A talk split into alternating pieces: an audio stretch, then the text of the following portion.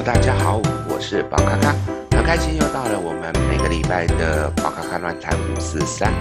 那么这个礼拜呢，我们一样请到我们的凯蒂同学来到我们的空中现场，来跟大家聊一些有趣的议题。凯蒂你好，老师好，我是凯蒂。好，呃，在我们呃私下聊天的时候呢，凯蒂有跟我聊到关于所谓的内在小孩这个名词。那么呃，其实我们新时代身心灵里面有出现很多的这一些新的名词，那包含的是我们的内在小孩这一个。啊、算是这一个名词。那凯蒂也在私底下询问说：“诶，那这个到底是代表什么意思？”那我们就借由我们的这一次的议题来跟大家聊聊看，什么叫做内在小孩。在这边，其实呃，不同的灵性老师或者是不同的派别，其实有非常多不同的说法。那有一些老师他会去说到关于说一个内在潜意识。一个最深层处的一个，也许是幼时的记忆，也许是一些可能内在的期许的这些东西。不过，因为这些内在小孩的这个名词在使用上面，有的时候会被某些老师夸大，变成是说，好像它是一个，呃，你必须要花尽心力去处理的事情。对我来讲，其实我会比较把它简化，因为我希望说。呃，我让我的学生，让我们的听众在理解这些东西的时候会比较简单，所以呢，我在这边跟大家分享我个人的一些想法。对我来讲，其实内在小孩他就像是一个你内在的期待，那个内在期待呢，会跟内在小孩有呃类似的状况，是因为第一个，如果我今天我脑子里面出现了一个想法。这个想法呢，对我来讲，可能是我希望可以去做的事情。譬如说啊，我希望可以呃去赚大钱，让我可以买房子。这个对我来讲，它其实是我的期待。那用新时代身心灵的这一个角度来讲，其实它指的就是我的内在小孩，在这个阶段呢开始产生。那这个产生的状况为什么会跟内在小孩有关？各位可以听听看。就是好，我第一个想法出现了，所以呢，我这个想法出现了。不代表我想了就算了，因为对我来讲，接下来我可能就是要开始准备去努力工作，我要去规划存钱，我可能要去准备让自己去看房子，我可能在这个过程当中，慢慢的钱存到一定的阶段之后，我会开始要去准备看到不错的房子要议价。这个整个流程呢，对于我的梦想来讲，就等于是一步一步的在往前走。那一步一步的往前走，也代表的是，在这个过程当中，我必须要为此花入很多的心力，包含的是我可能需要花很多的努力去赚钱啊，花很多的时间去看房子啊，这些动作，它其实就像是我们今天生出了一个小孩子。这个小孩子不是说你生出来了就可以丢在那边。有呃，做父母的朋友，你们也可以去想一下，当一个孩子出生，从孕育开始，可能你就必须要啊、吃一些营养的食物，你就必须要开始去照顾自己的身体，你必须要付出很多的时间啊，包含孩子生出来之后，那么你要怎么去养育他、教育他，这些流程会花你很多的时间跟花很多的精力。他就像我刚才所举例的，我今天想要买房。我必须要为了这个买房的事情，要付出很多的心力跟代价。那买房的这一件事情到最后，呃，最后的结果如果往好的方向走，就是我终于买到了我喜欢的房子，于是我有个幸福美满的一个房子。那内在小孩如果在努力的滋养，在努力的照顾之下，他也就慢慢的可以在这个过程当中，好像让你的内在期待可以得到满足，就是所谓的小孩子长大成人。所以其实呢，在我的理念里面，我认为内在小孩没有多神奇了不起的状况，他就像是我们自己本身的期待，他把他用小孩子的怀孕。出生跟教育成长到达成人的这个阶段，就只是这样子而已。当然，在很多老师的一些想法里面，他们会讲到更加的呃深入。譬如说，也许你小时候可能有受到某些的创伤，这些创伤呢，对你来讲，可能它在你的内心就埋下了一些种子。这些种子可能对你来讲就是一个可能会让你觉得比较不快乐啊，会觉得比较受伤的那个状况。那这些受伤的小孩在你长大的时候，他其实仍然隐藏在你的内心潜意识当中。当你在开始遇到一些跟这个有关系的事情的时候，你会发现你会不自觉的去产生一些抗拒，或者是不自觉的做到一些比较负面的状况。譬如说，也许有人从小他的父母可能对他的一些呃管教部分是比较严厉的。可能是用一些比较打骂教育的，在这个小孩子的小时候，可能因为受到这个打骂教育，他会对自己感感觉到说，我不是一个很有自信的人，因为我老是被打嘛，老是被骂的状况，所以他就会出现说，哎，是不是我不够好？是不是我呃，就是会被人家骂？那这个东西在他慢慢的成长过程当中，也许父母因为他长大了，慢慢的就不不再去打骂他，可是这个种子在他心里面慢慢的萌芽。也许以后他在跟人互动的时候，当别人有一些情绪化出现的时候，他就会因此而感觉到说：“哎，我的那个小时候的记忆又出现。”他又会有那种恐慌、恐惧，甚至开始对自己不信任的那个状况出现。那这个状况呢，他就会很像我们所谓的：“哎，我自己内在的那一个，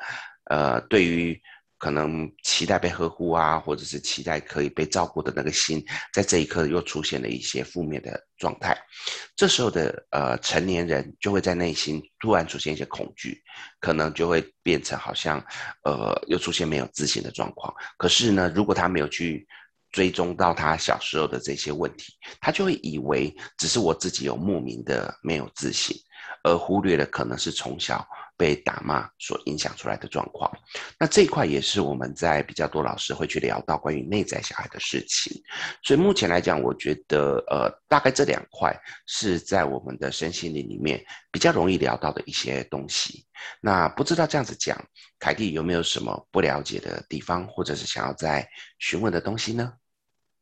老师，可是你这样说起来，这两个。探讨的角度是差很多的，一个是内心的期待，一个是感觉是一个是童年的阴影。哎，对，因为在这个过程当中，我刚才讲到说，内心的期待开始可以慢慢的被成长茁壮，那这个是属于比较正向的状况。那如果是童年的阴影，它也变成的是我内在的期待本来是受伤的，所以在这个地方，它是用负面的方式去成长的状况，就等于你一直在不断的。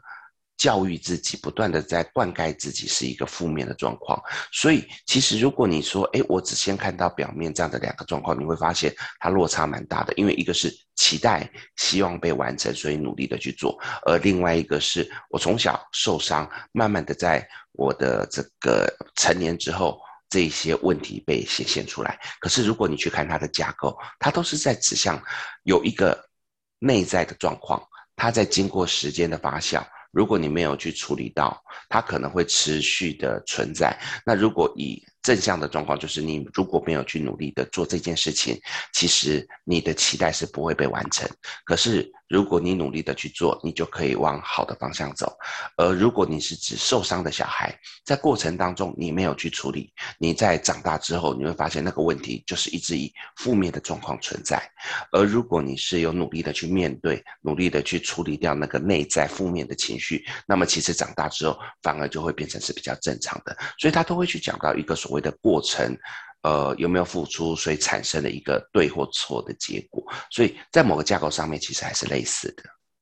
对，一个就是很正面，然后一个就是很负面。那这个跟我们本身人，嗯、就是每个人的个性，乐观和悲观是有关系的吗？呃，如果反过来讲的话，如果刚才我们聊到比较负面的所谓的小时候可能受到一些创伤的事情，它的确就会造成我们在未来人生上面可能会变成比较悲观的可能性。所以以这个角度来讲，其实我就会去呃跟我们的朋友讲到说，如果你发现你本身来讲是比较悲观的，它有可能是从小有一些呃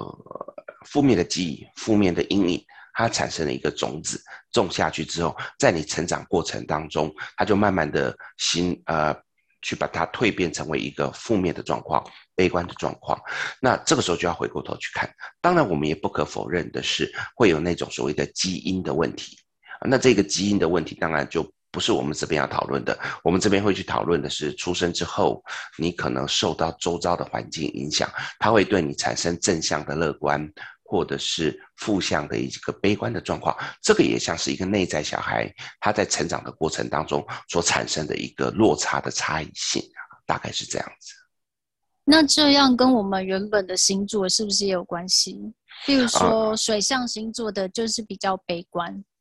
呃、那火象星座比较乐观。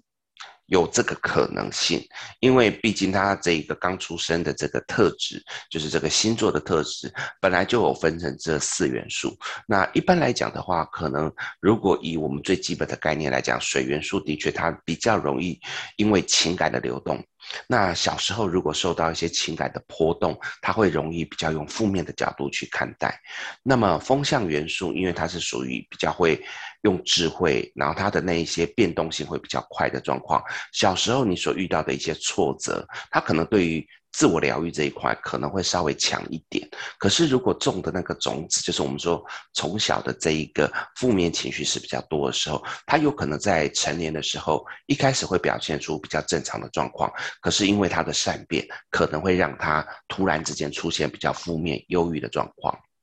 至于我们的这一个火象星座，火象星座呢本身来讲，因为它就是热情。他就是往前冲，他本身会比较容易让人家觉得说，哎，我是比较正向乐观的状况。可是就我过去经验，在协助一些朋友做自我调整的状况的时候，火象星座的人表象没有什么问题。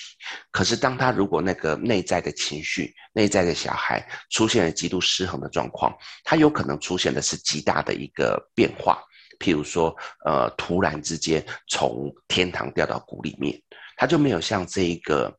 水象星座可能平常就让人家觉得哦，他比较忧郁，他比较负面，那大家也会稍微跟他在相处的时候就会稍微小心一点。可是火象星座呢，他可能就会变成的是，平常大家都以为他非常乐观，非常的自在，他好像是一个无忧无虑的乐天派。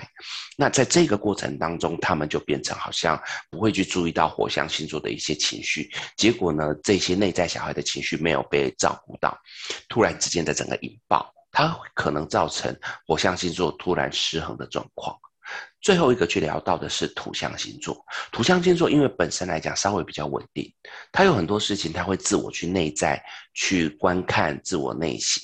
所以在这个过程当中，其实我呃土象星座的人如果在从小呃一些内在小孩受伤的过程当中，他会尝试让自己去调整。如果他没有调整完，只要他不是太严重的状况，基本上他可以用他自己的意志力，用他的一个稳定度去把那个情绪压下来。所以通常来讲，土象星座你会发现，他好像比较不容易让人家觉得他有一些可能比较悲惨的过去，但这不代表他是幸运的，他只是代表他的容忍度比较高。所以可能用这个四个象限的这个星座来看的时候，呃，内在小孩受到伤害。从小到大的那个反应度可能会稍微不太一样。我觉得老师你说的超有道理的，嗯、因为我有一些朋友，算身边的好朋友，很多都是土象星座的。那虽然偶尔我们也会聊到，就是比如说童年的阴影啊，或是小时候发生什么事情，可是他们好像都是很淡然的说出来，好像也不会受这些影响。嗯、是，对。可是水象星座就是好像影响他们很深。的感觉，他们会释放，他们会把它说出来，在说出来的过程当中，希望可以造成你们的共鸣。在共鸣的过程当中，其实也是水象星座在做自我调整的、自我疗愈的这一块的动作。所以，呃，其实你说表面上看到水象星座很容易有负面的情绪存在，但是当他们在释放的时候，也是他们去做调整疗愈的动作。我觉得那个也是一个蛮好的动作。嗯，那老师要怎么知道？我们要怎么知道？就是自己的内在小孩，就是去了解到我们自己的内在小孩到底是什么？嗯，其实呢，在我们的呃目前来讲，有很多的工具都可以去协助我们内在小孩去了自我了解，包含的是最多人使用的是催眠。催眠这一块呢，其实还蛮多老师，蛮多的这个。呃，朋友会喜欢用，那但是有人会觉得它严肃了一点，可能讲到催眠，好像会想到说以前什么手指啪一下，然后就昏倒了怎么样？那所以有些人会害怕。那在东方系统或者是西方系统，还有所谓的官员成功，或者是我们的生命花园，这个也是可以去看到我的内在小孩可能有什么样的状况。那这两个都是比较基础可以去处理的。那当然，如果用塔罗牌，它也是可以去探究这一块。如果呢，呃，对于这种身心灵比较有。呃，不确定因素的人，那就会很鼓励的是去找心理医师，那做心理智商这一块的时候，也可以从中去发掘自己内在小孩的一些状况。所以其实有蛮多工具都是可以去察觉的，好，大概是这样子。哦，那我常在网络上啊，比如说 Facebook 或是 IG 上面看到，就是有些主题是，呃，来测试你的内在小孩是什么，这个准吗？嗯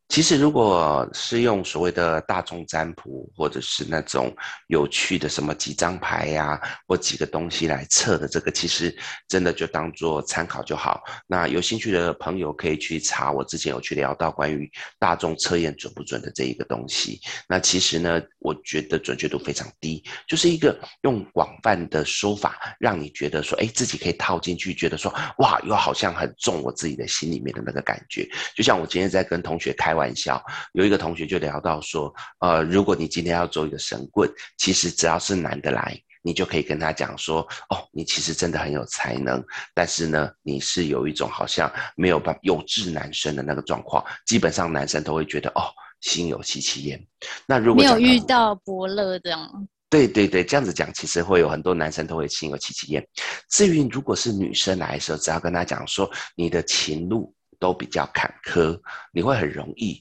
遇到一些让你在感情上面受挫的状况。那我觉得有十个女生，可能八九个也会有这种感觉。他说这就是一种神棍的技巧，也是我们在讲到说，呃，这个如果你今天用大众占卜来测你的内在小孩，其实那个老师只要讲一个比较广泛的东西，基本上、呃，大多数人都会觉得中。所以我觉得这个参考就好，因为没有那么准。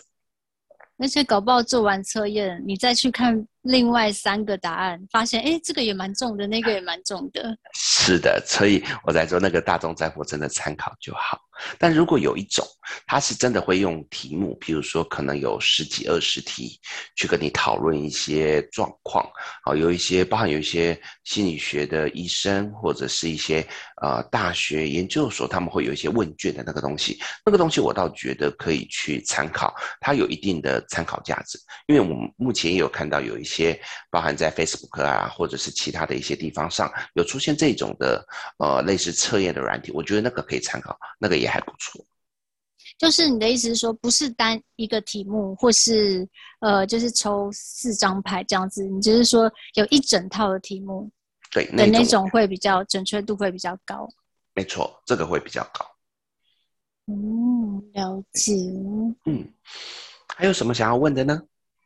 嗯，那就没有问题了。好的，那其实呢，我们今天也聊到内在小孩这个有趣的一个议题，那让各位朋友大概知道说，其实呃有一些老师把所谓的内在小孩挂在嘴边，他大概可能是在。讲什么东西其实没有那么玄，只要你能够去呃多理解这些身心灵的术语，其实你就不会被这些老师带着走。那这就是我们今天要跟大家分享的这个主要意思。那今天呢，我们的这个宝卡卡的塔罗乱谈五四三呢，就很开心的到这边啊、要跟大家说再见。那谢谢今天我们凯蒂来到我们的线上，